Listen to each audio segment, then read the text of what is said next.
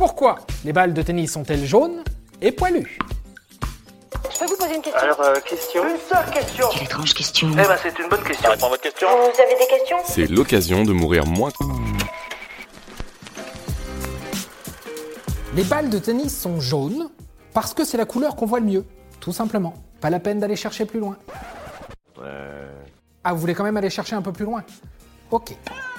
Au départ, le tennis se jouait avec des balles blanches, parce que c'était très bien, quoique un peu salissant. Ça, c'est vrai, ça. Ce qu'on n'avait pas prévu, c'est que ce sport, le tennis, deviendrait si populaire.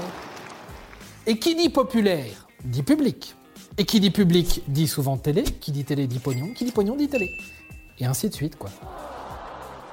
Or, pour ceux qui n'auraient jamais vu un cours de tennis, sachez que les lignes qui le délimitent sont blanches.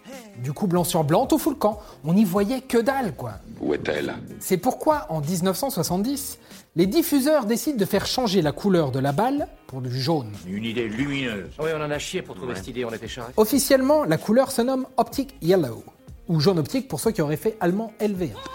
Ça marche si bien qu'en 1978, l'Optic Yellow devient la couleur obligatoire sur tous les cours de tennis du monde entier.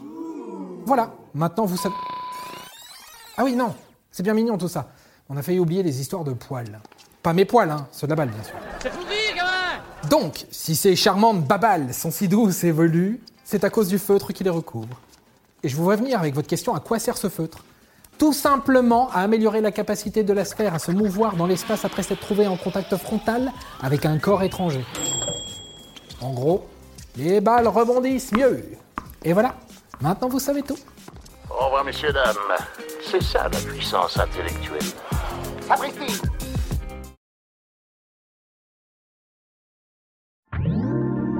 Attends, avant de partir, j'ai juste un truc à te dire. Viens découvrir notre podcast Sexo, la question Q. Deux minutes pour tout savoir sur la sexualité féminine.